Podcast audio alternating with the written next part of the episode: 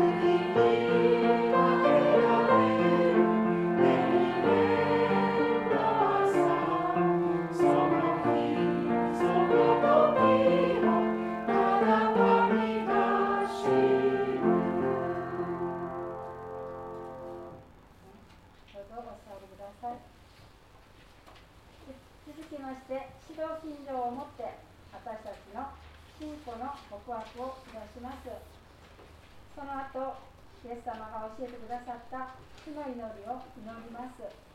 前方のスクリもしくはお手持ちの主語の裏側に載っておりますのでご参照ください。指導信条。我は天使の美しい天皇の父なる神を信じ我はその威力を我らの主イエス・キリストを信ず主は聖霊によって得られる。乙女マリアより生まれ本手を開く者に苦しみを受け十字架につけられ死にて葬られ読みに下り三日目に死人のうちよりよみがえり家におり全能の父なる神の右に差しまり賢いに伝えて生ける者と死ねる者と裁くたの彼は聖霊を信ず聖なるゴールの教会生徒の交わり罪の許し体のよみがえり常しえの命を信ずアーメン主の祈り天に増します。我らの父よ願わくは皆をあがめさせたまえ御国を下らせたまえ御心の天になるごとく主にもなさせたまえ彼らの日常の家庭をどうも与えてまえ彼らの罪を犯す者を我らが許すごとく我らの罪をも許したまえ我らを心に合わせず悪より救い出したまえ国と力と栄とは限りなく何時のものなればなる。アーメン。では、司会者が礼拝のためにお祈りをさせていただきます。心を合わせていただければ幸いです。お祈りいたします。ハレルヤ今日も生きておられ、いつも私たちと共にしてくださる愛する天の父なる神様、お名前をあがめ、褒めたたえます。騒がしいこの1週間にも神様の恵みの中、3月を迎えることができました。ここまで守ってくださり、導いてくださり、心から感謝いたします。今日もたくさんの人々の中から神様に礼拝者として選ばれた愛する兄弟姉妹たちと共にこの場に集まり神様に賛美し礼拝を捧げるように導いてくださり本当に心から感謝いたします今全世界がコロナで大変なところですがまた新たに戦争でたくさんの子供や人が亡くなり、苦しむ人がたくさん減っています。神様どうぞ、この戦争が早く収まり、平和な世の中に、世の中になりますように助けてください。愛する天の父なる神様、今この礼拝が心を尽くして主を呼び求め神様に栄光と喜びと感謝があふれる礼拝になりますように助けに散ってください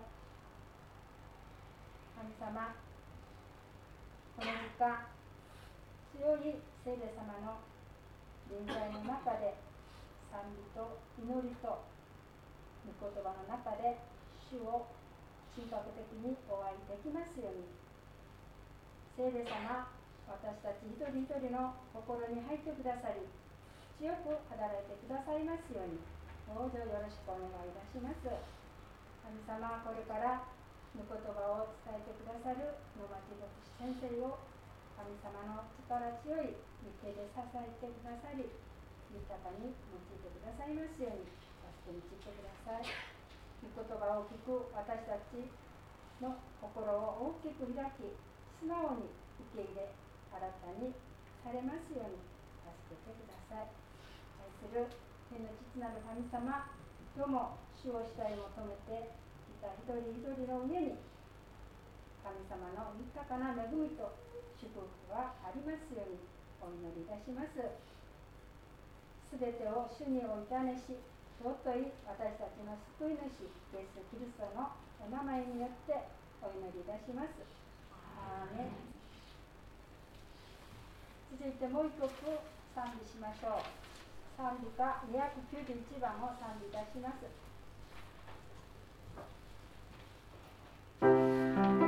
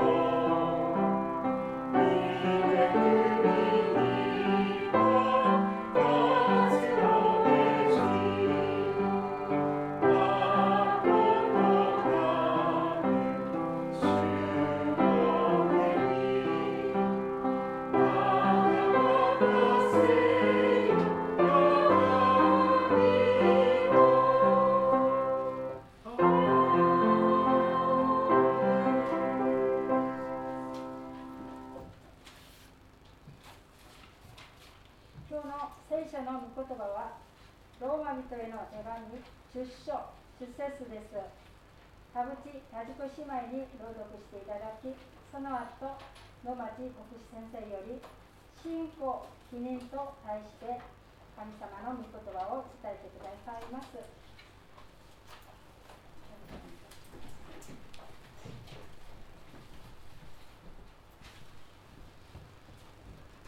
ローマ人の？手紙10章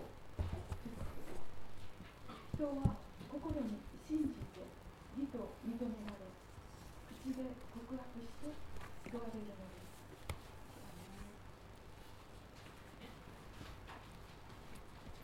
皆さんおはようございます。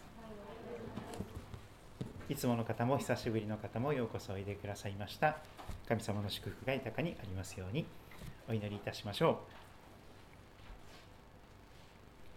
天のお父様今ウクライナの地では戦争が起こっております。どうぞ神様この戦いが一刻も早く終わりますように。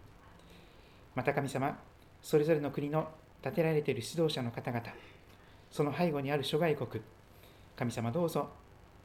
あなたの前に本当に救いを得ることができますように導いてください。日本とアジアと世界各地でそれぞれ主の日を迎えています。3月を迎えています。福島の地にあっては3.11から11年を数えようとしております。神様今なおふるさとを失いそして流浪の民となっている一人一人を神様守り支えてください。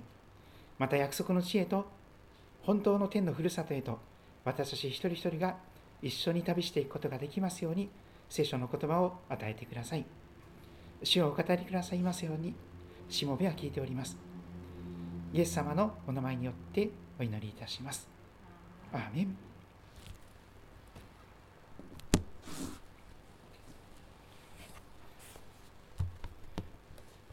ウクライナのための祈りの呼びかけという文章が出されております。苦しむ人が踏みにじられ、貧しい人々が嘆くから、今私は立ち上がると、詩篇12編5節から引用されています。ロシア軍による軍事侵攻が即時に中止され、停戦が実現するように、ロシア軍が撤退し、人々の安全が確保されるように、ウクライナの秩序が回復し、安心が取り戻されるように。100万人単位で難民化しておりますが難民化している人々が必要な保護と支援を受けることができるように。それぞれの国がそれぞれの利害や思惑を超えて平和のために働きかけることができるように。また混乱に便乗した軽率で迂闊なさまざまな議論に流されず誤った情報や先導に惑わされることがないように。憎しみや復讐のその連鎖が増え広がることがないように。また核兵器による威嚇とその使用が封じられますように。平和を求める私たちの祈りに主が応えてくださるように。主が立ち上がってくださり御手を動かしてくださいますように共に祈っていけたらと思います。詩篇46編9節はこんな言葉を語っています。主は地の果てまでも戦いをやめさせる。今日はローマンロードの5回目になります。信仰義人という4文字熟語について一緒に味わっていけたらと思っています。4文字熟語皆さんよくご存知だと思います。外国の方も日本語を勉強されるときにこの4文字熟語にそれが大好きになってしまう方がいます。私たちのよく知っている宣教師もそうです。4文字熟語がとても好きなんです。スピーチの時に必ずいろんな4文字熟語を入れて五里夢中とか視点抜刀とか、えー、質実合憲とかですねいろいろ。でも一番素敵な4文字熟語は信仰義人というふうに言えます。信仰によって神様が義と認めてくださる。これが聖書の福音の一番素晴らしいところでありますがこの信仰義人ということを今日一緒に味わっていけたらと思っております。理解を深めるために信仰義人の反対を考えましょう。信仰義人の反対は行為義人と言います。行いによって義と認められようとする。そういうことです。まず行為義人について考えてみたいと思います。これはこの世の宗教がほぼ教えていることです。自助努力とか自己責任という言葉が使われます。良い行いによって神様に義と認められるように一生懸命頑張らなければならないというそういう教えです。1年奮発し自分の努力で一生懸命自分を変えようとする。でも三日坊主。粉骨細心の頑張りで頑張る。でも三日坊主。分かっちゃいるけどやめられない。五里夢中。依存状態。中毒のような状態。これに対して信仰義人は信仰によって神様が義と認めてくださるということであります。聖書が語る福音驚くばかりの恵みとも言われますがそこでは主人公は自分ではなくイエス様になります。神様になります。自分が頑張っても変えられないんですけれども信仰によってつまりイエス様によって変えられるということが起こるんです。どう頑張っても超えることのできなかった分水嶺をイエス様が超えさせてくださる。国境の長いトンネルを抜けるとそこは雪国ではなく神の国だった。本当に神様は分水嶺を超えさせてくださる。あれだけ自分が頑張ってもダメだったことが神様が流れのほとりに私たちを植えてくださり移植してくださりそしてイエス様によって流れのほとり神の国に天国に植えてもらえた。これが信仰による義であります。そのことをこのローマンロードという形でローマ人の手紙順番に見ておりますが今日最後になりますから5回分の順番に見ていきたいと思います。あのぜひメモを改めてしていただけたらと思いますがローマンロード5つの厳密には6つありますが5つの聖書の言葉を注目していきます。まず1つ目はローマ人への手紙3章23節の言葉です。新約聖書のローマ人への手紙3章23節。それが最初の1つ目の言葉です。こんな言葉でした。すべての人は罪を犯して神の栄光を受けることができず。すべての人は罪人であると聖書は語ります。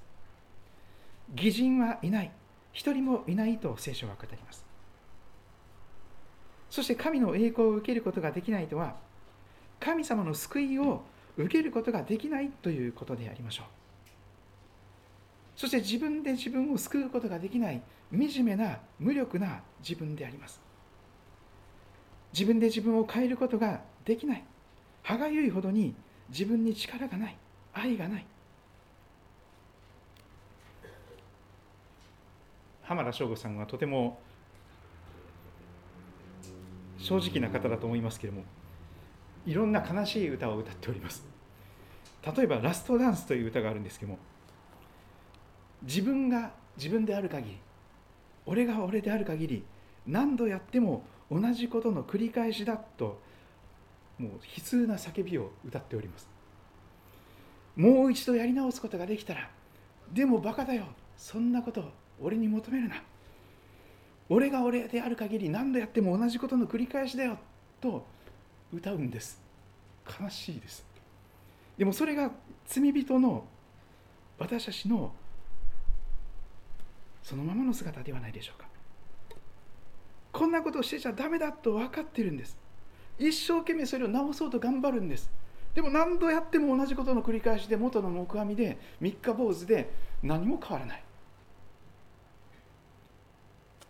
一生懸命目標を立てる計画を考える。自分なりに頑張ってみる。でも結局何か変わりましたか？何も変わっていません。もっとひどくなっていることもあるでしょう。アルコールに逃げる。ギャンブルに逃げる。性的な快楽に浸る。そのような形で私たちは自分で自分をどんどん命から遠ざけてしまうことになります。すべての人がそうだと聖書は教えています。そしてそんな私たちに良い知らせがあるよと聖書は語ります。どう頑張っても良い人になれない。立派な人になれない。そんな賭けだらけの傷だらけの汚れにまみれた私たちを主は神様はどんなふうに祝福してくださるのか。2つ目のローマ人への手紙の言葉です。ローマ6章23節。ローマ6の23をぜひ聖書のお持ちの方は開いてみてください。2つ目のローマンロードの言葉です。3章23節から6の23に飛びます。同じ23節ですが3章から6章に飛びます。そこでは短い言葉で罪と神の与えてくださる命。死と命報酬と賜物その対比がなされております。罪の報酬は死です。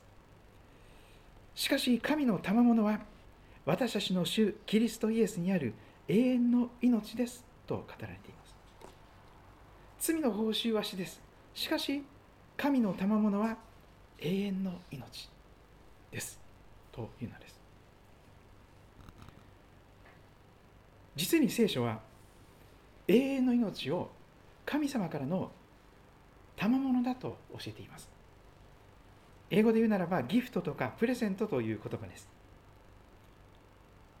とても高価なものですが神様の方で全部代金を支払ってプレゼントとして私たちに送られております。神様ありがとうございますと言って感謝して受け取るだけで誰もが永遠の命を手にすることができるのであります。多額の献金をする必要はありません。メッシ暴行でひたすら良い行いに励む必要もありません。そのような形で報酬のようにしているものではないのです。賜物なんです。ギフトです。プレゼントです。ただ神様からありがとうございますと受け取るだけで自分のものになる。それが永遠の命と言われています。ローマンロードの3つ目はローマ5章の8節の言葉です。ローマ人への手紙5章8節もとっても素敵な言葉です。神様の愛がにじみ出ております。聖書は神様の愛にあふれたラブレターですけれどもローマの5章の8節は特別な愛が紹介されています。しかし私たちがまだ罪人であった時全然愛されるに値しない全くふさわしくなかった時ろくでもない自分勝手なものであった時そんな私たちのためにそのような私たちのためにキリストが死なれたというのです。私たちがまだ悪い人であった時キリストがそんな私たちのために死なれた。それそれが十字架の愛です。敵のために許しがたい者のために命を懸けて愛し身代わりになってくださる。キリストはあなたのために死なれたと聖書ははっきり語ります。十字架にこそ神様のあなたに対する愛が最もよく明らかにしておられます。あなたのために死ねるよ。そのことを口先だけでなく実際に行動で示してくださったのが十字架であります。全くふさわしくない時に愛し許し受け入れ祝福してくださるそれが十字架の愛で神様は罪人を愛してくださるのであります。そしてローマンロードの4つ目。先週見たところですがローマ人の手紙の10の9です。ローマの10章の9節を改めて見てください。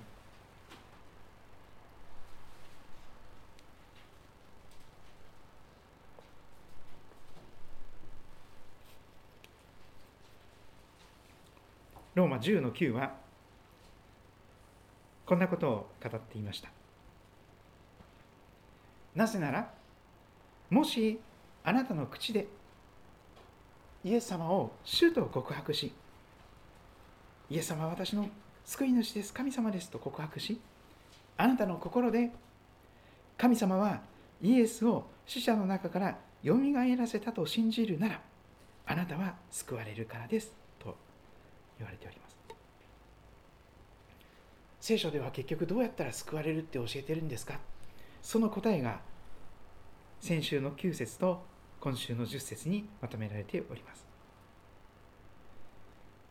まさに信仰義人の言葉です。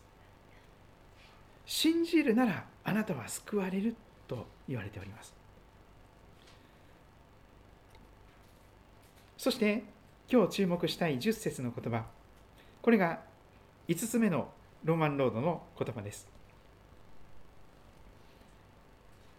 人は心に信じて義と認められる。まさに信仰義人です。心に信じた時に神様の前に義と認められる。罪なしと認められる。そして口で告白して救われる。心と口がつながっております。実は心と口は8節あたりからつながっております。もう一度ローマの10章の8節9節10節を見ていきましょう。口という言葉と心という言葉が何度も繰り返しキーワードとして使われていきます。ローマ人への手紙の10章の8節からお読みします。では何と言っていますか？御言葉はイエス様のことですが御言葉はあなたの近くにありあなたの口にありあなたの心にある。神の言葉であるイエス様は御言葉はあなたのすぐ近くにいらっしゃいますよ。苦しむ時にそこにある助けとしていつもあなたの近くにおられます。孤独の隣に神がいるということです。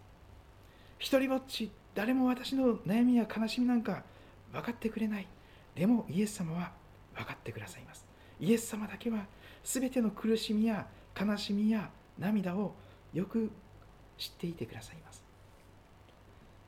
御言葉はあなたのすぐ近くにありあなたの口にありそしてあなたの心にあると言われます。口と心に神の言葉であるイエス様がいらっしゃるというのです。そして9節。なぜならもしあなたの口でイエスを主と告白しあなたの心で神様はイエスを死者の中からよみがえらしたと信じるならあなたは救われるからです。そして10節人は心に信じて義と認められ口で告白して救われるのです。続く11節からの言葉も素敵な言葉ですから見ていきましょう。聖書はこう言っています。この方イエス・キリストという方に信頼する者は誰も失望させられることがない。恥を見ることがない。イエス様を信じて裏切られるような人は一人もいらっしゃらないというんです。希望は失望に終わらないとも言われますがイエス様を信頼する人は失望をすることがないのであります。恥ずかしめを恥を見ることもありません。それ見たことかと馬鹿にされることもないのです。あなたが信じていた通りだったねと誰もが認めざるを得ないことが起こってくるのです。そして12節。ユダヤ人とギリシャ人の区別はありません。神の民と違法人の区別はない。同じ種が全ての人の種でありご自分をも呼び求める全ての人に豊かに恵みをお与えになる。そして13節。実はローマンロードは6つ目まであるんですけどもこの13節が6つ目の6番目の言葉です。主の皆を呼び求める者は皆救われる。いずれも心と口が連動して信仰によって義と認められると言われます。話をまとめていきたいと思います。信仰義人この4文字熟語をぜひ覚えてください。信仰によって義と認められるということです。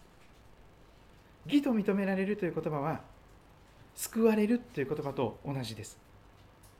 あるいは変えられるという言葉とも同じでしょう。聖書が語る福音は信仰義人という4文字熟語にまとめることができます。自分が一生懸命頑張らなくても良いんです。頑張れないんですから。信仰によってすなわちイエス様によって変えられることができます。誰でもキリストのうちにあるならその人は新しく作られたものです。古いものは過ぎ去って身を全てが新しくなりましたというふうにも言われます。全く新しい雪よりも白いものに変えていただける。義と認められる。義としていただける。そしてそれは信仰によってイエス様によって分水嶺を超えるということでもあります。国境の長いトンネルを抜けるとそこは神の国なんです。今年も谷川岳に行きたいなと思っておりますけれども。あの山登りが好きな方もいらっしゃるようですから。雪雪山は登らないんですけども 夏になると行きたいなと思っています。谷川岳に行きますとですねもう日本の背骨ですよね。素敵なかっこいい尾根がずっと稜線がずっと続いています。特に西の方を見るとですね万太郎の方から向こうのあの平っぺら山までずっと重走路があるんですけども天候が変わりやすいところですからちょっと朝早く出て夕方暗くなる前に出ないあの戻ってこないとですね帰れなくなってきます信仰によって私たちは長いトンネルを抜けることができるんです。出口の見えない長いトンネルを抜けることができるのはあなたの頑張りでは無理です。どう頑張ってもどう努力しても長いトンネルを抜けることができません。いつまでも闇でしかないでしょう。でもその苦しみの中でその闇の中でイエス様私を助けてくださいイエス様私を憐れんでくださいと口を使って心を透かして主の皆を呼び求めるイエス様のことを呼び求めていくならばそれが信仰ですけれども信仰によって主は長いトンネルをくぐり抜けることができるように出口へと導いてくださるんです。いや皆さんの人生にはすでに春が近づいているでしょう。出口の明るい光が近くに見えていらっしゃるはずです。明けない夜はありません。必ず夜明けが来ます。そして夜明け前が一番暗いんですけれどもそこにもイエス様がいつもいてくださるんです。真っ暗な出口が見えないトンネルであなた一りぼっちのように感じてもそこにイエス様がおられるんです。人生で一番辛い時にこそイエス様は一緒におられます。足跡フットプリンツという詩を皆さんご存知でしょうか？あるクリスチャンの方がですねマーガレット・フィッシャーバック・パワーズさんという人がですね詩を書くのが好きで書いた詩です。引っ越しの時にどっか行ってしまって「えー、オーサー・アンノン」作者不明ということで世界中に有名になったんですけども「足跡」という詩があります。ある日私は夢を見たっていうんです。その夢の中で自分の今まで歩んできた人生を振り返ってみた。いろんなことがあった。あんなことこんなことあった。でよく見るとですねやがて自分が一番つらかった一番しんどかった場面を見ます。でそこではなんと足跡が一人分しかないっていうんです。あれイエス様はいつも一緒にいてくださるんじゃなかったのかな。私は世の終わりまでいつもあなた方と共にいますと約束してくださったんじゃないのか。なぜ私が一番辛くて一番イエス様の助けを必要としたその時になんで神様足跡一人分なんですか。私が一番辛くてあなたの助けを一番必要とした時にどうしてあなたは私から離れてどっか行っちゃったんですか。とその人は一生懸命食ってかかるような祈りをしました。本当に心の叫びのような祈りをしました。心を注ぎ出す祈りです。しかしその時にこそその苦しみの中で祈った中でこそイエス様が本当に優しい声をかけてくださったんです。私の愛する子よ。私はいつもあなたと一緒にいるよ。お前が一番人生でつらかった時もう辛すぎてうずくまることしかできない。立ち上がることもできない。そしてうめくことしかできない。その時に足跡が一人分しかないのは私がその時あなたを背負って歩いたからだから一人分なんだよ。というのです。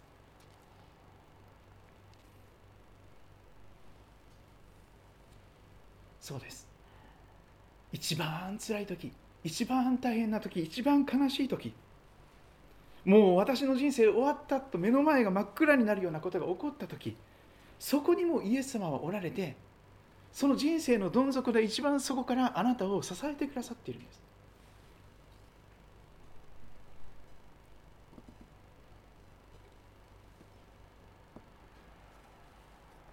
そして信仰義人は主人公を変えるということです。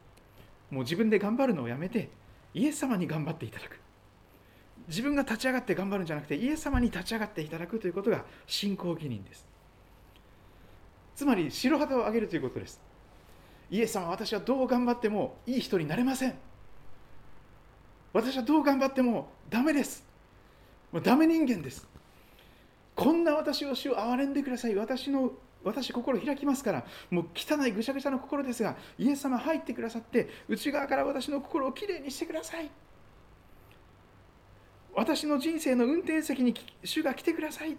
とこの主導権を明け渡すんです。自分が主人公になるのをやめてイエス様に主人公になっていただく。これが聖書が語っている本来の人生であります。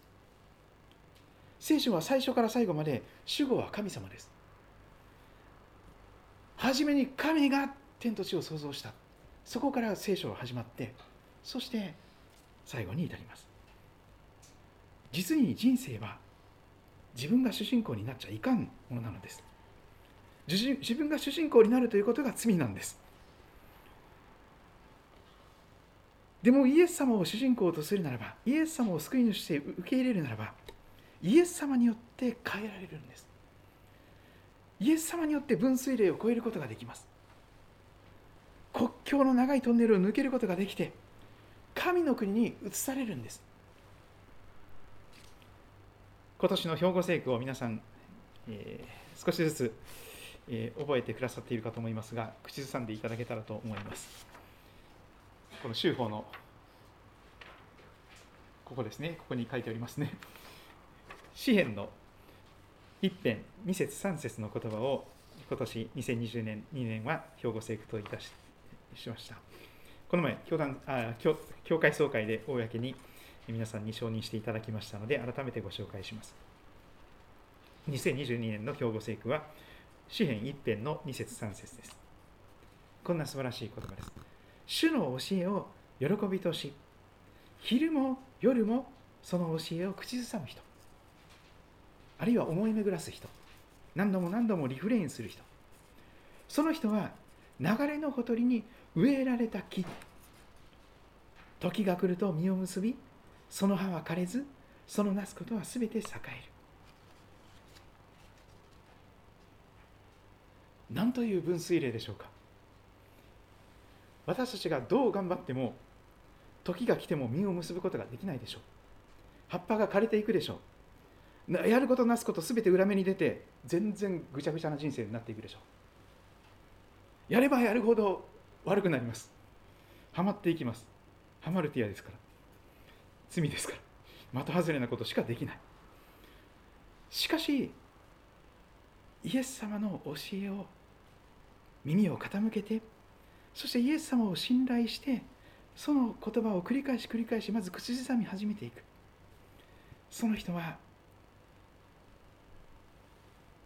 移される人生になります。アレナの砂漠のようなところから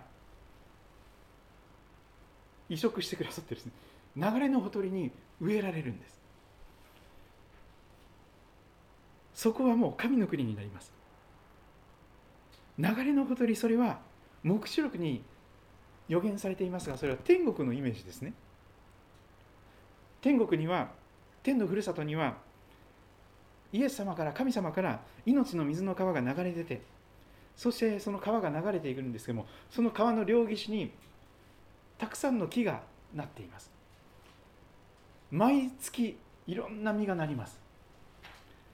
そして流れのほとりに植えられた木それはまさに天国のイメージなんです。神の国です。天国です。雪国ではなくて神の国に天国にあっという間に招かれて移されるんです。それは死から命への移しでありサタンの支配から御手の中への移しであり絶望から希望への移しです。移植です。信仰によってイエス様によって流れのほとりに移植される。植え替えられる。そうしますと自分でどう頑張っても何も変わらなかった人生が全く素敵な新しい人生に変わります。別人になります。その一つの実物例をこのローマ人の手紙を書いた本人であるパウロさんの人生から見ていきたいと思っております。ローマ人の手紙の一つ手前に使徒の働きという書物があります。その使徒の働きの9章を聖書をお持ちの方は開いてみてください。最後にこの信仰によって変えられた人。信仰によって義と認められた人のこのそのその人の手紙のことを読んでいますがローミテの手紙を書いたその本人著者である聖霊とともに著者となったパウロという人物の体験談を見ていきたいと思っております。そこには目から鱗という表現も出てきます。目から鱗という表現は実は聖書から出ています。使徒の働きの9章に出てきます。あこれが目から鱗のルースだったんだ。ということをぜひ知ってください。なんで目から鱗なのか。聖書にこう書かれてあるからです。使徒の働きの9章の1節から見ていきましょう。サウロの人生における人生の分水嶺です。変えられます。全く別人になります。それまでのパウロとその後のパウロビフォーアフター全く別人に変えられます。それが信仰義認の力です。まずビフォーの部分。イエス様に変えられる前の信仰によって義と認められる前のサウロはパウロはまずサウロという名前でしたけども9章の一節あたりから紹介されています。さてサウロはなおも主の弟子たちを脅かして殺害しようと息巻き大祭司のところに行ってダマスコの諸街道宛ての手紙を求めた。それはこの道のものであればキリストを信じるものであれば男でも女でも見つけ出し縛り上げてエルサレムに引いてくるためであった。本当に特攻警察よりも恐ろしい人物でありました。イエス・キリストを信じる者がいたとすればイエスを主と告白する者がいたら片っ端から女であろうと容赦せず子供であろうと容赦せず逮捕してきてそしてひどい拷問に合わせてその信仰を捨てなければ殺してしまうほどのことをしていったんです。大迫害者です。パウロのかつての人生は大迫害者です。とっても恐ろしい。もう自分がそれでそれでもすごい立派な正しい間違ってないことを一生懸命していると疑わなかった。全身全全力で的外れをしてたんです。ものすごい熱心な人でした。本当に熱心な人でした。でもその熱心は向きが違ってたんです。どんなにアクセル吹かしても向きが違ったら別方向に行っちゃいますよ。八王子方面に行きたいのにあの反対側に乗ってしまうとですね県道と。筑波方面に行ってしまいますよね。アクセル吹かせば吹かすほど反対方面に遠ざかっていきます。パウロの人生はまさに一生懸命こうなりたいと思っているのにその反対方向に一生懸命アクセル吹かして生きていた人です、ま、もうこれ以上また外れなことができないことをずっと熱心に全力を尽くして全生涯をかけて命をかけてそのことに打ち込んでおりました。主の弟子たちを脅かして殺害しようと息巻きそのための逮捕状を求めそして男でも女でも容赦なく縛り上げてすぐに強制連行して逮捕してひどい拷問に合わせる。その権利が逮捕状が求められていました。ところがその日復活されたイエス様が待ち伏せしておられたんです。パウロ。モーリアックという人は待ち伏せする神という本を書きました。本当に神様そうなんです。あなたの人生にもちょっと先の曲がり角でイエス様が待ち伏せしておられるんです。ところがサウルは道を進んでダマスコの近くまで来た時突然天からの光が彼の周りを照らした。まばゆい光が天から差し込んできてサウルは地に倒れます。おそらくラクダとかロバだとか乗ってたと思うんですけども乗り物に。倒れちゃった。そして地に倒れたところで自分に語りかける声を聞きます。サウロサウロなぜ私を迫害するのか。サウロにだけ声が聞こえてきたんです天から。2回名前を呼んでくださるのは主の呼びかけです。誰々誰々。サウロサウロなぜ私を迫害するのか。といきなり言われちゃったんです。同型としたでしょうサウロは。身に覚えがない。いつそんなことをしたのか。あなたはどなたなんですか主よ。主よあなたはどなたですかと倒れたままで問いかけます。そうしますと答えがありました。私はあなたが迫害しているイエスである。この時パウロは頭をハンマーで殴られたんです。自分がいかに的外れなことを熱心に熱心にしてたのか。一生懸命頑張って頑張って良い行いをして神様の前に義と認められようと息巻いていたんです。一生懸命自分が頑張って良い人になれると信じて疑わなかった。でも何をしていたのか。イエス様を迫害していただけです。神の敵として神様を殺そうとして刃を向けてただけだったんです。イエス様はっきりおっしゃったんです。なぜ私を迫害するのか。私はあなたが迫害しているイエスだ。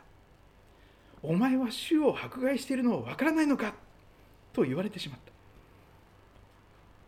全く見当外れなことをしていたんです。でもその全くふさわしくない時に私たちがまだ罪人であった時にそんなもののためにイエス様は十字架で死んでくださったですから恨みつらみをおっしゃることはないんです。6節。立ち上がって町に入りなさい。そうすればあなたがしなければならないことが告げられる。サウロと一緒にいていた人たちはびっくりしていました。サウロは地面から立ち上がったんですけど目が見えない。手に手を引いてもらってダマスコに連れて行ってもらいます。そして9節をご覧ください。サウロは3日間もう目が見えなくてそして何も食べたり飲んだりできなかったんです。神様に打たれてイエス様に打たれてその栄光に打たれて。しかしおそらくその3日間の間サウルは真剣に祈ったと思います。主の皆を呼び求めてイエスを主と告白して信仰によって義となったんです。ですから神様が使いを送ります。10節。さてダマスコにアナニアという名の弟子がクリスチャンがいました。主の弟子です。主が幻の中でアナニアよと言われたので彼は主よここにおりますと答えます。すると主イエス様はこう言われます。だってまっすぐという呼ばれる通りに行きなさい。ユダの家にいるサウロという名のタルソ人を訪ねなさい。彼はそこでお祈りしてるから。もうサウロは本当に一生懸命祈っていました。主を許してください。主を本当に私は愚かなことを熱心にしてました。的外れなことを本当にとんでもないことをしておりました。憐れんでください。許してください。今こそイエス様を主と信じます。受け入れます。主をこの私を憐れんでくださいと。イエス様の前に砕かれた魂砕かれた悔いた心でひたすら祈っていたのです。そして主導権をイエス様に明け渡していたことでしょう。イエスを主と信じたんです。そして信仰によって義と認められたんです。そして素晴らしい幻を見させていただきました。12節。彼はサウロは幻の中でお祈りの中でアナニアという名前の人が入ってきて自分の上に手を置いて再び見えるようにしてくれるのを見たというのです。お祈りしている時そういう幻が見える人がいます。時々います。しかしアナニアは答えます。アナニアはちょっと戦々恐々とビクビクします。怖いんです。死をあの人誰か知ってますよねイエス様。私は多くの人たちからこの人がこのサウロという人物がとんでもないひどいこと人をする人。エルサレムであなたの生徒たちクリスチャンたちにどんなにひどいことをしたかロシアの爆撃のように片っ端から爆弾を投げつけてミサイル撃ち込んでくるような人でした。あなたの生徒たちにどんなにひどいことをしたか聞きました。彼はここでもあなたの名を呼ぶ者たちを皆逮捕してそのする権限を最初たちから与えられています。そんな恐ろしいところに行けって言うんですかイエス様。しかしイエス様はおっしゃいます。しかし主はアナニアに言われます。行きなさい。あの人は私の名を違法人王たちイスラエルの子らの前に運ぶ私の選びの器である。彼が私の名のためにどんなに苦しまなければならないかを私は彼に示す。そこでアナニアは決心して立ちます。そして出かけます。その家に入ります。サウロという人の上に頭の上に手を置いて言うんです。すごい言葉です。兄弟サウロ。神の家族を迫害してた人ですよ。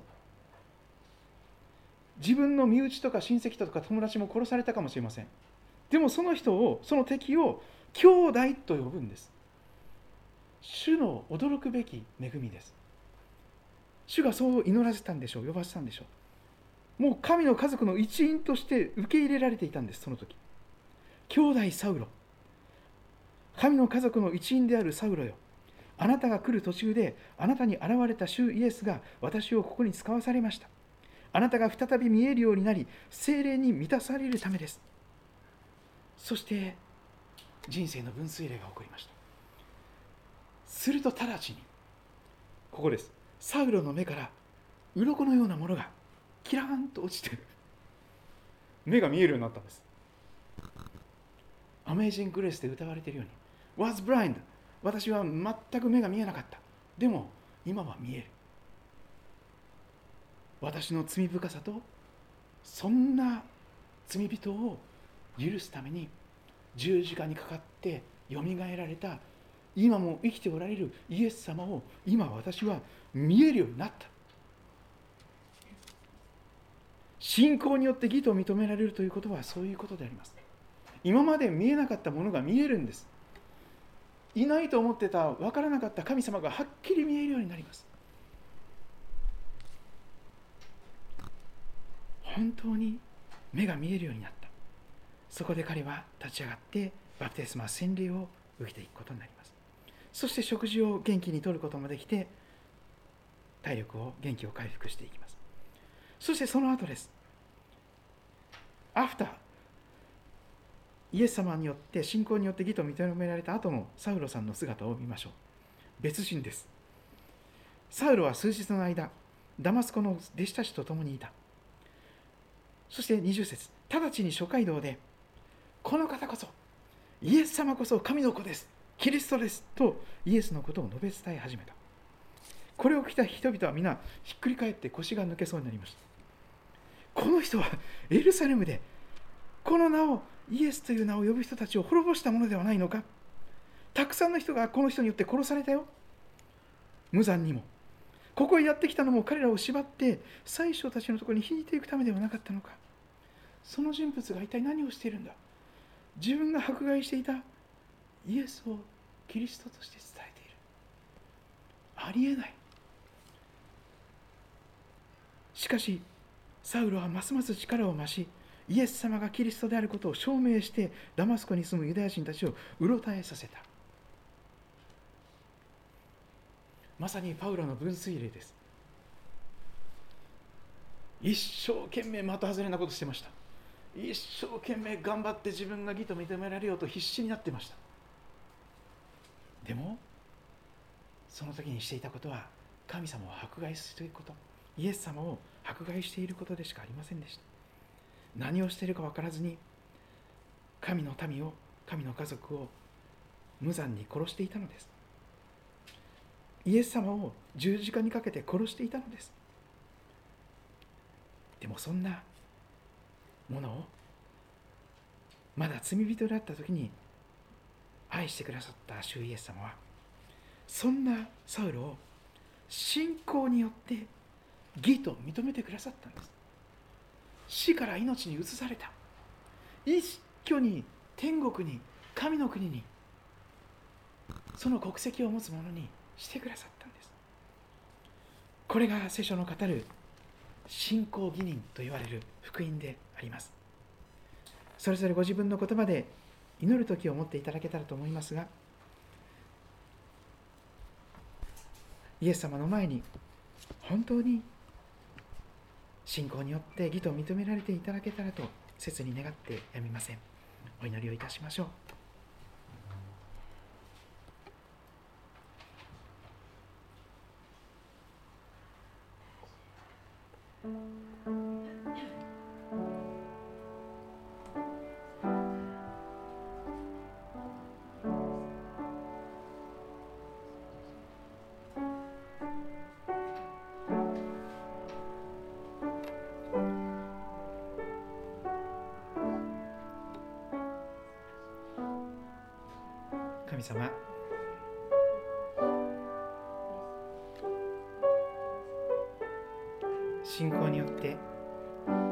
される前の私自身の姿を思います。聖書を読むような人物は虚しいめめめしいやつだと思っていました。信仰するような人は弱い人間であって私は強いから信仰なんかいらない。私は強いから神様なんか必要ない。祈る必要もないと息巻いていた私のかつての姿を覚えます。自分は一番正しいとして人を裁きつかとして裁くことしかできませんでした。傷つけることしかできませんでした。大切な愛する人を本当に打ちのめすほどに傷つけてまいりました。そしてあなたを何をしているか分からずに十字架につけて殺してしまうような恐ろしい罪人でありました。神に代わって自分が神になろうとしその野心はとどまることなくどこまでも自分勝手にどこまでも自己中心にまるで自分が神様であるかのように傲慢なまたどうしようもない人生を生きていました。しかし私たちがまだ罪人であった時私たちがまだ神の敵であった時キリストはそんな私のために私たちのために十字架で血を流してくださいました。そして私がまだ悪いとも思っていない時に父を彼らを許してあげてください。彼らは何をしているのか自分では分からずにいるのですと私が悔い改めの祈りをする前にすでに主は許しの祈りをしてくださいました。先立つ先行する許し恵みがあります。どんな愚かなどんな薄汚れたものでも信仰によって義と認められると聖書ははっきり語っています。あなた方は恵みにより信仰によって救われました。それは自分自身から出たことではなく神からの賜物です。プレゼントです。ギフトです。行いによるのではありません。誰も誇ることのないためですとエベソ書2章8節9節は語ります。どうか神様福音の中で最も素晴らしい四文字熟語信仰義人というこの意味を改めて味わうことができますように。そして主よ信仰によって変えられますように。信仰によって救われますように。信仰によって義と認められますように私たちを憐れんでください。愛する主イエス様のお名前によってお祈りいたします。